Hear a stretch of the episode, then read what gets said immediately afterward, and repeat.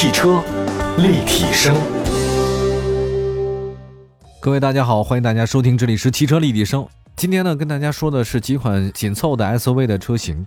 之前我们还说这个什么时候这新能源的车型会大行其道，包括说这个石油的情况会怎样怎样。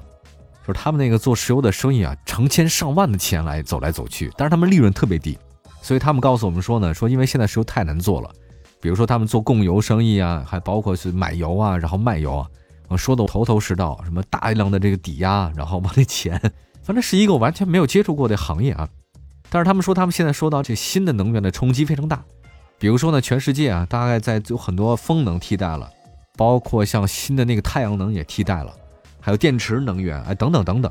之前两年他们没有感到石油这个能源会遭到危险啊，或者说他们所指这个行业还凑合。但是他们现在发现了，尽管他们这个石油成交量很大，但他们那个利润非常低啊，就相当于卖的石油啊，好像听了很高大上石油生意啊，但是他们那个利润呢，还不如卖白菜的。好吧，我们就说了这个新能源车型吧。这路上有这么多的新能源车型的话呢，也是高兴的事儿。那么从今年中国市场的 SUV 销量榜单来看呢，前五位几乎都被紧凑的 SUV 给霸占了。这个级别的车型之所以受到消费者青睐呢，总结成一句话，我认为就性价比特别好。那么紧凑型纯电动 SUV 是不是具备以上优点呢？我们挑了几款热度比较高的车型，国产的啊，跟大家呢好好说说。首先说 iNV，补贴后的售价呢只有十五万九到二十三万九之间，这还是相当好的。iN 就是它的外形真的特别科幻，很魔性，叫做那个机甲兽。大家玩过没玩过那个机甲战士啊？那种赛博朋克。那其实这车的外形呢，给大家感觉就是见棱见角，呃，有点像《骇客帝国》最后第三集里面。这个电脑 AI 啊，要打那个人类最后基地的时候，西安基地那帮人穿的那个上面那个叫机甲兽，感觉差不多。分体式大灯犀利之余呢，有着较高的标识度啊。它前悬架行好像很短，鼻子比较短，因为它不需要那么发动机嘛，它需要电池就行了。发电机三电，空间好像不需要那么大啊。另外再看一下整个设计啊，整个设计来讲的话呢，还是挺酷炫的。拉开车门的话呢，坐落其中，iNV 的整个设计给人感觉简约又不简单。整体感觉很宜家，这个用材料呢和这装配工艺的话都没问题，是十二点三英寸大连屏，显示效果很好。但是它那换挡旋钮附近呢，它用的是钢琴的那种烤漆面板，你看起来挺高档，但有个问题，指纹收集器，哈哈，只要你一摸一下，它上面就有指纹，所以你要是一个洁癖的朋友呢，得经常打扫。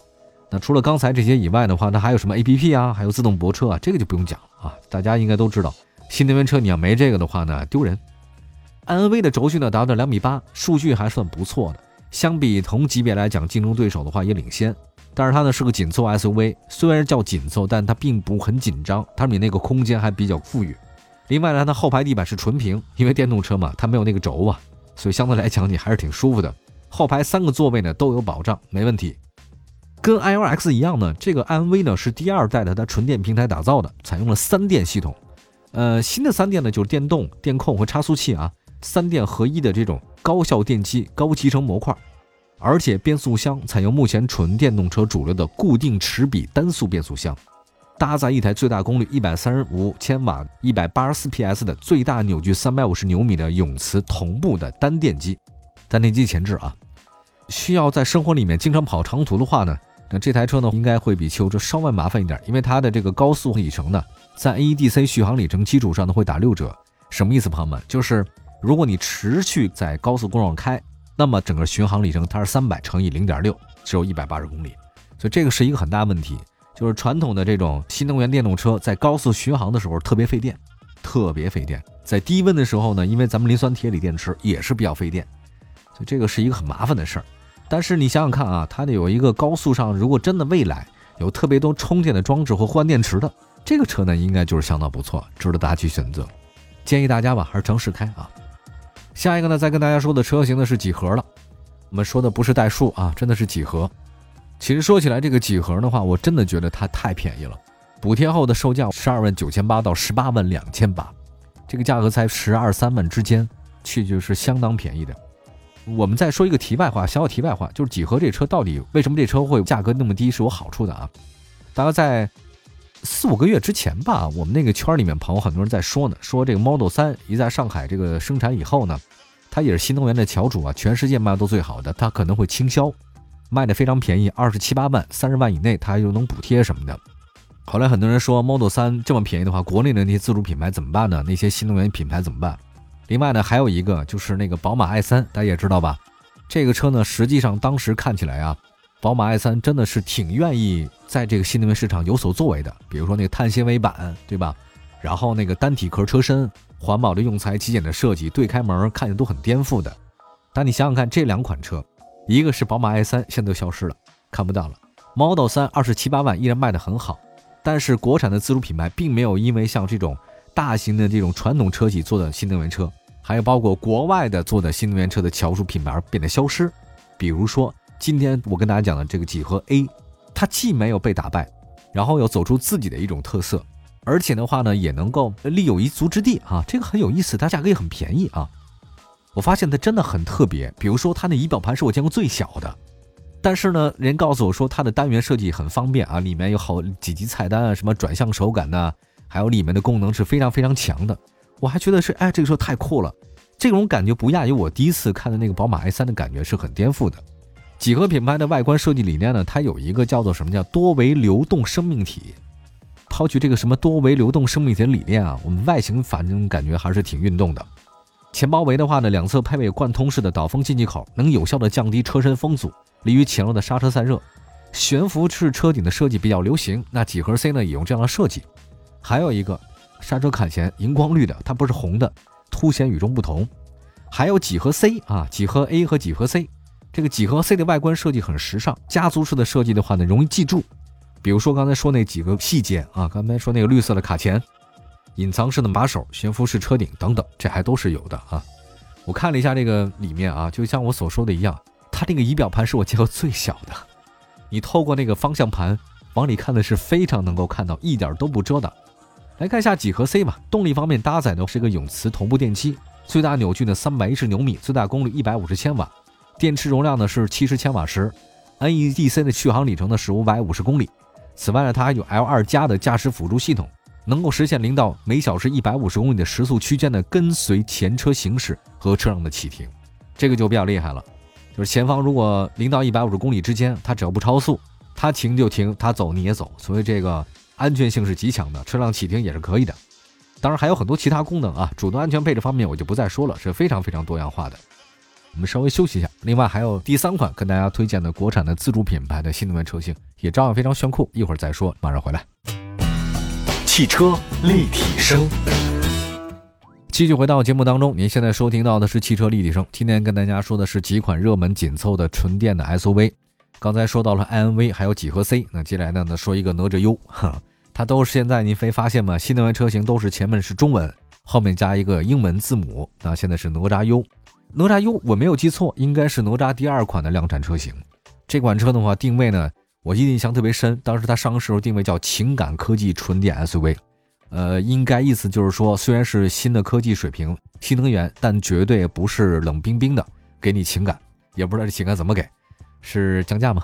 哪吒汽车的话呢，在智能纯电的系统领域当中啊，应该是比较旗舰的。它这次呢推出哪吒 U 呢，应该是五百公里加，呃，长续航和四百公里加的这个标准续航两个版本，补贴后的售价呢是十三万九千八到十九万九千八。哪吒 U 呢，基本上跟它的那个第一款产品的哪吒 N 零一有着一个不太一样的理念。那比如说前车的整个设计呢是核心，那拉伸了前脸，科技感的话，那贯穿式的灯带也都有了。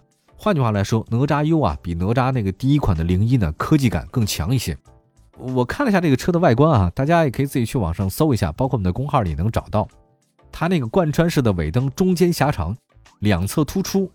后包围两侧还有一个倒 L 型的线条，增加了尾部的那种向上的力量感。另外，哪吒 U 的外观方面的话呢，基本上前后灯带贯穿。我发现这个贯穿式的车灯是现在一个典型的设计风格，我也不太懂啊，这样不浪费电吗？